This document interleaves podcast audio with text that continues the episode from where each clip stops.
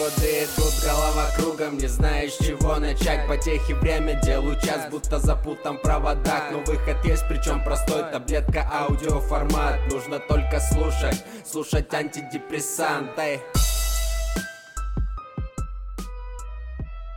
Это аудиотаблетка антидепрессант.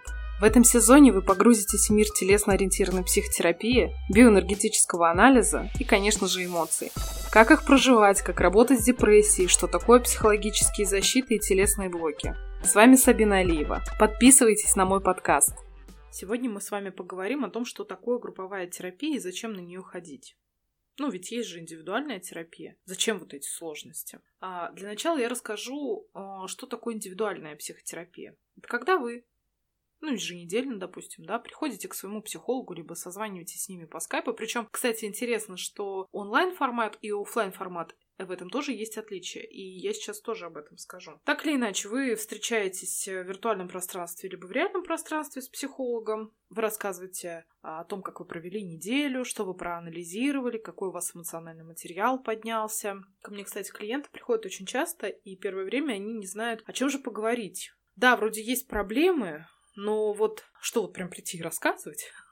Или вот если я уже вроде рассказал, то ну и что дальше? Давайте мне решение. Почему нет решений? Так вот, я еще обещала рассказать э, разницу онлайн и офлайн формата. Когда между вами есть компьютер, это некий буфер. Естественно, процессы протекают значительно слабее. Не всегда, конечно, не у всех, зависит от ваших взаимоотношений уже с психологом. Возможно, вы уже давным-давно работаете и так далее и тому подобное. Все это да, все это есть. Но очень часто и клиенты сами замечают, что есть разница, потому что, ну вот я, например, работаю в основном в офлайн формате, но у меня есть клиенты еще из другого города, которых, с которыми мы ранее работали в очном, да, вот э, формате, и сейчас они перешли на такую вот скайп-терапию. И они, конечно, замечают разницу, и многие говорят о том, что мне кажется, что ты меня не слушаешь, мне кажется, что это все не то, все не так, и поэтому я считаю, что есть разница, конечно же. Для меня, для самой, как для клиента, конечно, тоже существует эта разница, поэтому если там психолог говорит о том, что нет никакой разницы, как вы будете это делать, если вы никогда не были у психолога, то, конечно, разницы не будет, потому что вы не знаете. У вас не было ни того, ни того э, формата, и вы не знаете. Другое дело, я всегда говорю, это когда пойти ножками до своего психотерапевта, выделить на это время, заложить время, прийти, там, подождать еще, скорее всего, да, ну, если вы пришли раньше, как бы начать с ним контактировать, вот он сидит живой рядом с вами, да, и нужно что-то говорить, это же неловкость, паузы и так далее. Вот это все является тоже предметом для анализа. Другое дело, когда вы сидите дома, вам нужно открыть всего лишь компьютер или там телефон включить для того, чтобы созвониться. Вот это меньше усилий. Хотя, если, допустим, женщина, у которой есть много детей, и не дома находится, для нее, конечно, гораздо круче пойти к психологу, чтобы наконец-то отдохнуть. И можно хоть где-то наедине спокойствие поговорить. Так вот, если возвращаться в целом к плюсам индивидуальной психотерапии, там про что? Это, конечно, все внимание и время психотерапевта уделено только вам. Только вы. Вы являетесь в этот момент центром, центром беседы центром внимания. И все эти там 55 минут, час или там сколько, в зависимости от того, принимает ваш терапевт, это все время посвящено исключительно только вам. Это терапевтично для вас. Почему? Потому что, ну, это история, знаете, из э, раннего периода до двух лет, когда я хочу быть центром жизни своей матери чтобы вокруг меня все крутилось. Это эгоцентризм, естественно, это ид, если вы хотите знать это потребность. И если эта потребность была фрустрирована, если мама там сразу подряд родила детей, или ей вообще было не до ребенка, или если она его бросила, уехала, там, сдала в детдом, то, конечно, вот эта вот потребность, она еще больше, она как бы в таком дефиците находится. И, конечно, чтобы вот, ну, я сейчас скажу, возможно, на языке медиков, восполнить это депо, да, а необходимо какое-то долгое количество времени ходить на вот эту индивидуальную терапию для того, чтобы вот есть я, есть ты, и ты мне уделяешь все время. Я заплатил тебе. А, и кроме того, есть безопасность. Потому что, ну, раскрыться перед этим человеком, он вроде профессиональный, я ему, ну, плюс-минус доверяю. В чем-то доверяю, в чем-то не доверяю, конечно же. Но так или иначе, скорее всего, он связан этическим кодексом, скорее всего, он э, боится своей, там, потерять свою репутацию и так далее и тому подобное. Поэтому человек чувствует себя в относительной безопасности. Кроме всего этого, есть, конечно же, недостатки у индивидуальной терапии. Это э, вопрос интерпретаций. Потому что когда вы приходите к психологу, психолог, естественно, вам верит, скорее всего. Ну, в чем-то верит, в чем-то нет. Так или иначе, вы рассказываете свою интерпретацию это не говорит о том, что вы специально сидите и врете. Это говорит о том, что вы, возможно, добросовестно заблуждаетесь в чем-то. Возможно, интерпретируете сами что-то в силу своих травм, в силу своих неврозов, что-то неверно. Ну, неверно это значит не соответствует реальности. И вы, допустим, рассказываете это своему психологу. Ну, например, представим такую ситуацию, муж, например, у вас там тяжелые какие-то взаимоотношения, вы отдалились друг от друга, и вы ему говорите, слушай, ну давай поговорим. Ну вот, ну, мне кажется, что-то между нами происходит. Он говорит, ты дура. Вот что между нами происходит, потому что я работаю, ты заколебала, тебе делать нечего, займись своей жизнью, ты, ты меня душишь. Вот что между нами происходит. И вы, например, приходите к психологу говорите, вы знаете, я такая душная, я такая душная, я такая, я такая вообще, я не даю человеку дышать, я не даю человеку жить. Вот давайте что-нибудь в этом изменим. Вот это что? Это интерпретация. Потому что, да, отчасти, может быть, он прав, муж. Отчасти, я не спорю. Но отчасти, может быть, это тоже манипуляция является с его стороны, и он вам как бы, ну, навешивает на вас вот эту всю ответственность, не хочет разбираться в ваших проблемах, потому что, еще раз, представим себе ситуацию, что если действительно это так, что жена душнит, ну так ты сядь с ней, поговори об этом, скажи, что-то, знаешь, ну такая ситуация, у меня вот как-то, я чувствую себя под контролем под твоим, постоянно под давлением. Как-то мне с этим тяжело жить, давай как-то что-то с этим будем думать. И давай как-то об этом поговорим, выясним это. И тогда, например, там, да, или по столу стукнуть кулаком, сказать, слушай, хватит, я устал от тебя. Действительно, там, да, ты не даешь дышать, ты не даешь там мне жить. У меня действительно все, я чувствую, как ты меня в себе растворяешь там, допустим. Давай, надо с этим что-то делать. Вообще, как так получилось, что я это допустил? Пошли к психологу там совместно, к семейному. Или там еще что-то. Вы скажете, ну, мужчины же они не такие. Я, кстати, считаю, что это абсолютно унизительная теория, как для мужчин, так и для женщин. Считать, а, если женщина считает мужчину такими ущербными и незрелыми, что не способных вообще к нормальному зрелому взаимоотношению, да, и с собой, и с своим близким человеком, с женой. Но это никак не отменяет того, что это интерпретация всего лишь. Что вот вам сказали о том, что вы душно. И вы это приняли за верную монету от самого близкого человека, естественно, и вы приходите с этой интерпретацией. И вот если психолог находится сам в контрпереносе, или он непрофессиональный, что ли, да, сам, ну, со своей психотерапией не разобрался, проекций у него много, он, конечно, будет с вами сидеть и думать, так, да, действительно, что-то вот вы душноватая на самом деле, я считаю, что ваш муж прав, давайте-ка будем менять вас для вашего мужа, а то иначе, ну, серьезно, мужа потеряете, что потом делать будем? Самое главное счастье-то это в нем. Вот это вот, это как бы э, история, когда психолог ведется, именно ведется на это все. Более профессиональный психолог, конечно, будет разбирать, что значит душное, а как ты это видишь? А что ты за этим видишь? А как он тебе это сообщает? Ну, то есть там очень много вот эти... Есть что проанализировать, как говорится. Не будет это воспринимать за чистую монету. Но вот еще что. Фишка в том, что вы приходите к психологу и говорите с ним целый час о себе. Является ли это, что вы душный человек или нет? Вот как это интерпретировать в этой ситуации? Как вообще разобраться, это так или не так? Это нормально говорить о себе у психолога целый час. Это абсолютно нормально. Почему нет? Ну, о себе, о каких-то там людях, о близких и так далее. Об, ну, говорить об этом. Является ли это, ну, качеством душного человека в этой секунде? Неизвестно почему, потому что непонятно, как вы с остальными взаимодействуете. Потому что если вы к психологу приходите конкретно для того, чтобы подушнить, ну, там, образно выражаясь, да, для того, чтобы поговорить о себе, то да, психолог, он вас будет слушать ввиду своей профессии, ввиду своей структуры психики. Для психолога, ну, обычно у него такой комплекс травм, что для него слушать другого человека, в общем-то, норм. Понимаете? Разбираться вот в этих чужих проблемах это, в принципе, плюс-минус норм. Ну, для него это выносимо. У него такая структура психики. Но при всем при этом, если он находится, возможно, в обычной жизни, то он там тоже требует к себе внимания. Он говорит, нет, подождите, как это? Я тоже хочу получить внимание. Если здесь это его работа, и это не говорит о том, что он ну, не искренний. Кто-то искренний, кто-то не искренний, естественно. Кто-то просто работает ради денег. Там все бывает. То здесь история ведь вот в чем. Она осложняется, потому что у него есть, ну, некая обязанность это все делать. Тогда как это понять? Как это выяснить на самом деле? И вот классно выяснить это все на групповой терапии, потому что там будут незаинтересованные люди, которые не обязаны слушать вас, например, целый час и посвящать вам все свое время, которые тоже заплатили за то, чтобы поговорить о себе, которые могут вам дать абсолютно честную обратную связь на эту тему, которые могут по-честному сказать, что да, ты нормальный, ты, я не считаю тебя душной, или скажут, да блин, ну что-то есть, да, вот тут, вот тут. И это можно опять-таки анализировать. Не заниматься там самокритикой, а анализировать. Ну хорошо, даже если вы убежали в критику, ну это опять-таки можно проанализировать. Ну типа, я считаю тебя душной, да. Рассказать об этом. Когда ты это мне сказал, мне я там разозлилась на тебя очень сильно Да, возможно, ты миллион раз прав, но это не отменяет того, что мне больно. А зачем ты, например, душно? А я боюсь, что если я вообще ничего не буду, ну, если я не буду говорить, например, то тогда я, ну, буду пустым местом. Ну, так вопрос крайности, допустим. Одна из причин. Да? И вот это вот можно проанализировать. Кроме того, кроме вот этих интерпретаций, еще есть один недостаток — это скудность э, взаимоотношений, как я это называю. В чем скудность? Психотерапия вообще — это баланс обычно фрустрации и поддержки. Так вот, на индивидуальной психотерапии обычно сильная поддержка от психолога идет, сильная поддержка. Но слабая фрустрация. Кто-то из психологов вообще старается это дело исключить. Ни в коем случае никогда не фрустрирует своих клиентов. А если фрустрировал, все, значит, ты плохой психолог, значит, все, тебе вон голова с плеч, и вообще уходи из профессии, ты плохой человек. Суть в том, что псих психотерапия это как раз-таки баланс и фрустрации, и поддержки.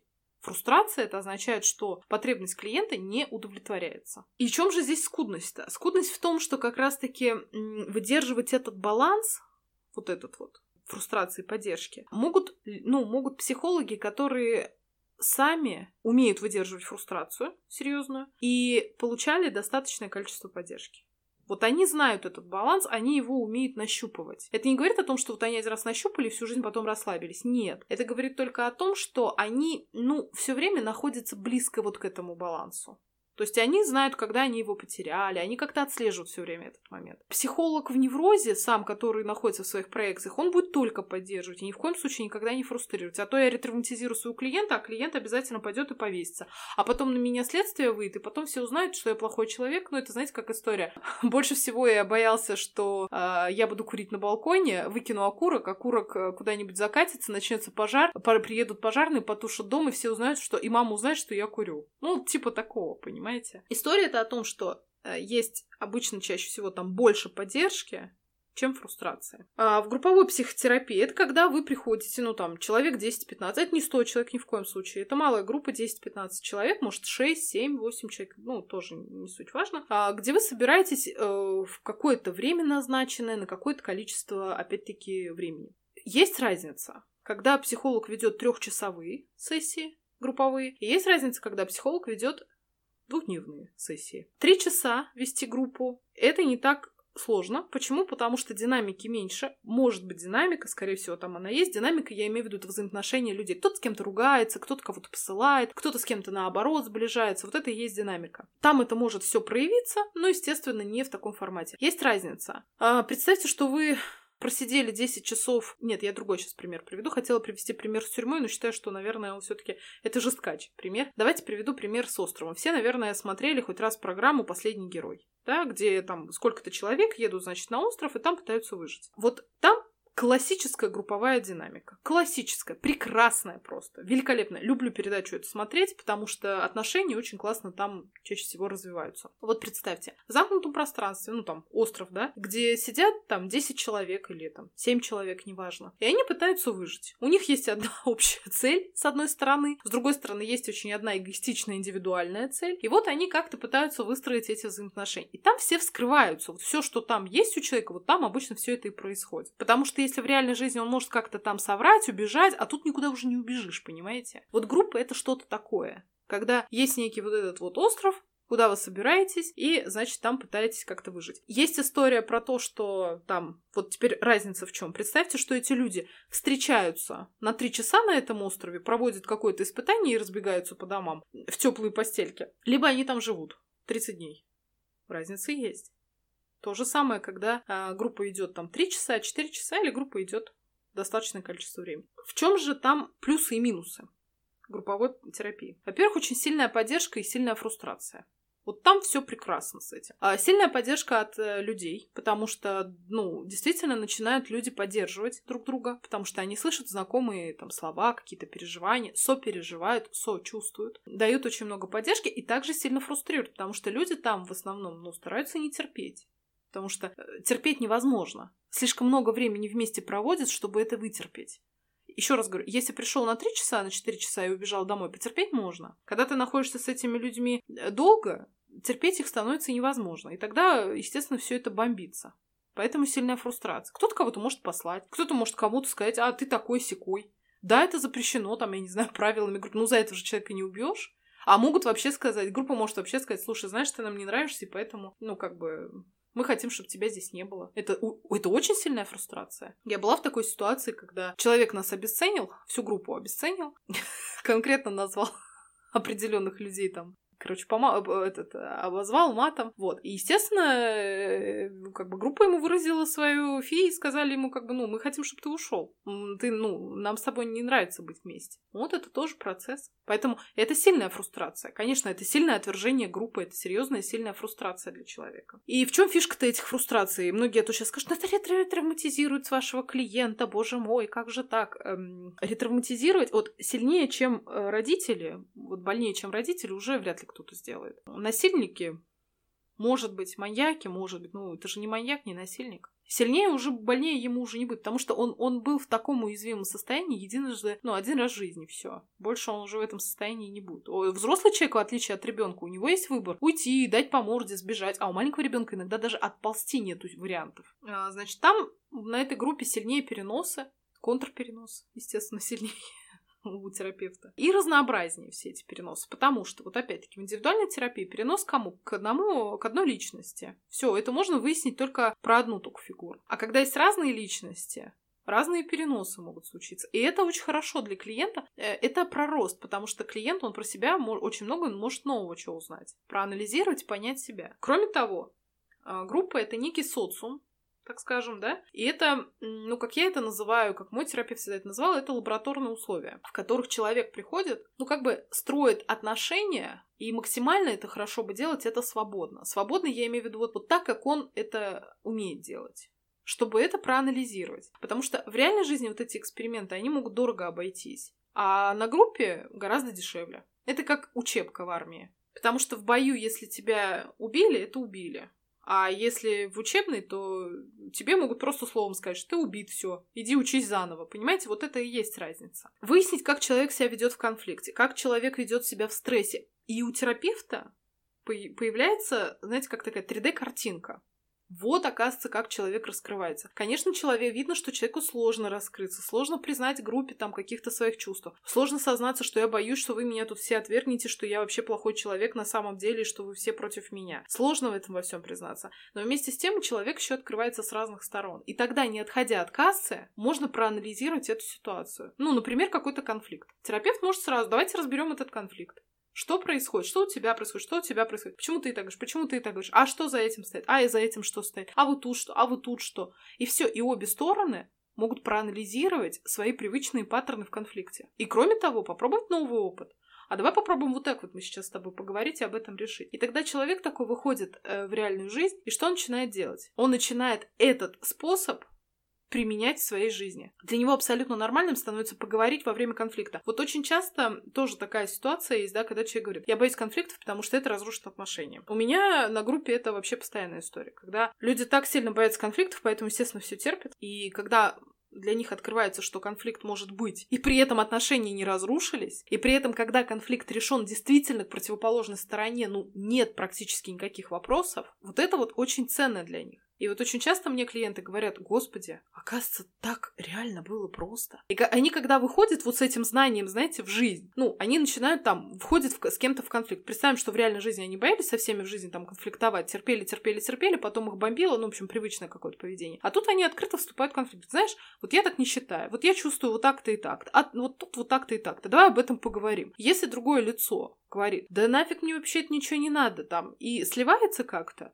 то для человека это тоже про, ну как сказать, тоже как предмет для анализа. Оказывается, со мной вообще не хотят на эту тему говорить. Оказывается, человек предлагает просто изображать и терпеть. А мне так не нравится, я так жить не хочу. И человек может принять вполне себе решение, что, слушай, ну давай тогда расходиться, раз ты не хочешь разговаривать, раз ты не хочешь ничего решать, ну сиди тогда, что. И это тоже процесс, очень важно. Кроме того, человек получает разнообразную обратную связь. Разнообразную, потому что очень много людей, причем абсолютно разных. И обратная связь может быть разной.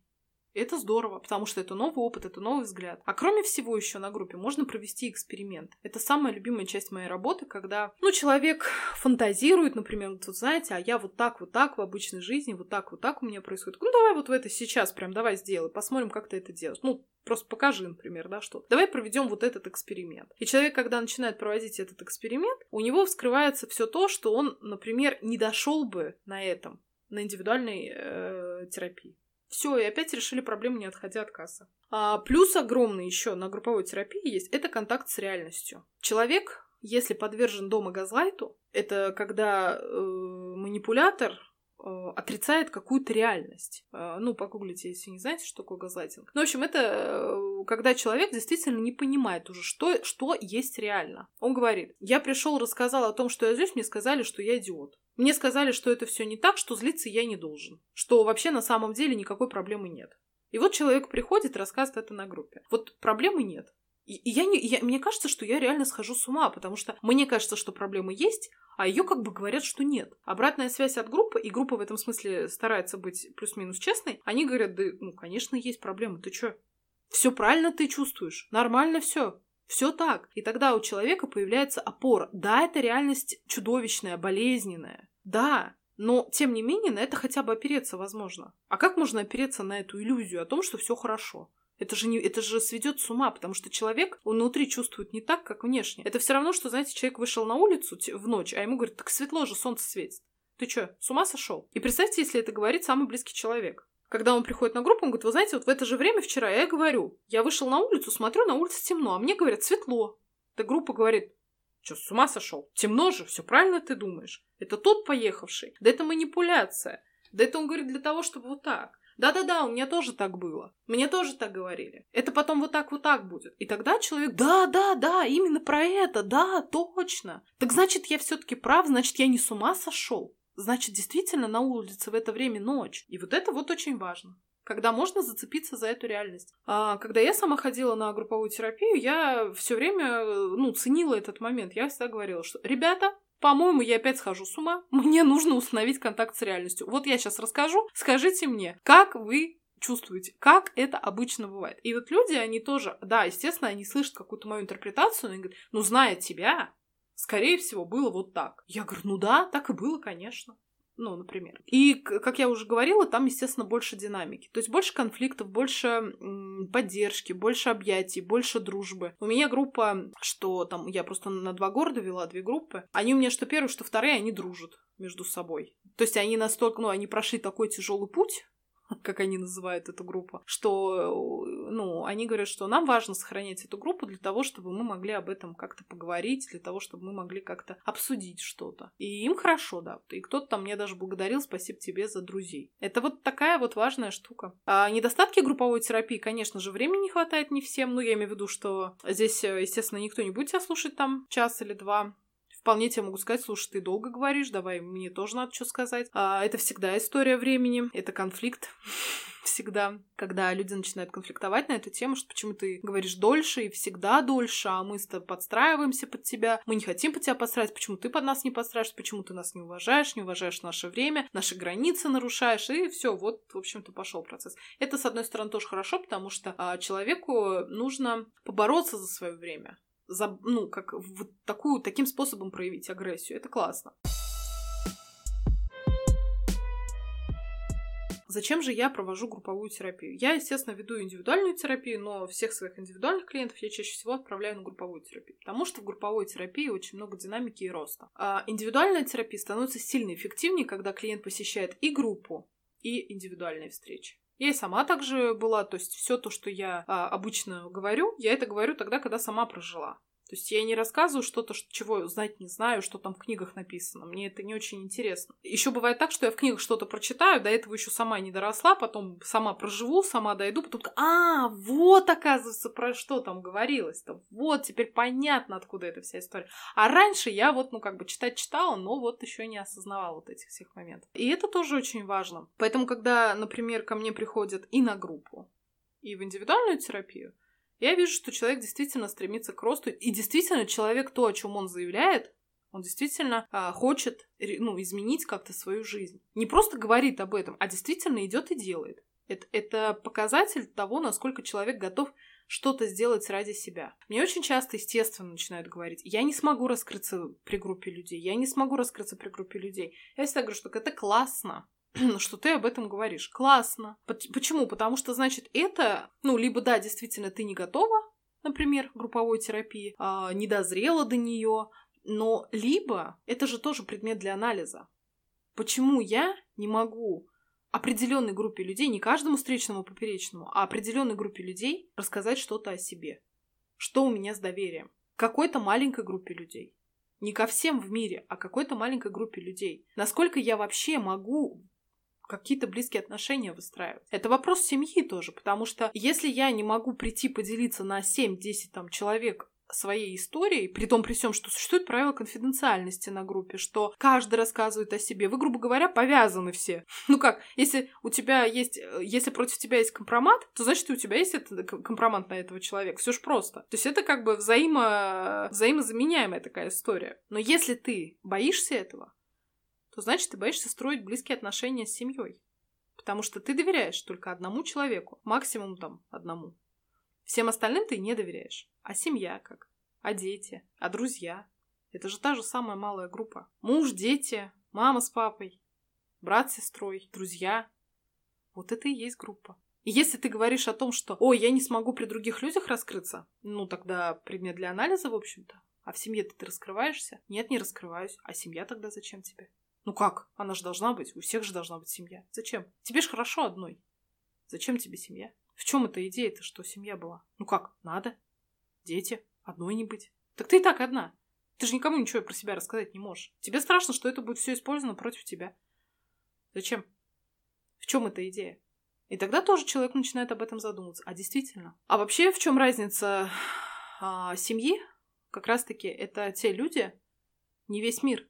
Это те люди, с которыми вы можете быть самими собой и с которыми вы можете построить близкие отношения. Странно, когда ты спишь с человеком, ешь с ним, рожаешь от него детей, а близкий человек тебе совершенно посторонний человек, с которым ты видишься один раз в жизни. Это же странно. Странно, когда ты а, говоришь о любви к родителям, там, говоришь, они ни в чем не виноваты, они самые лучшие, они для нас всего самого хотели, но ты не можешь им ничего рассказать про себя. Это же обман, самообман.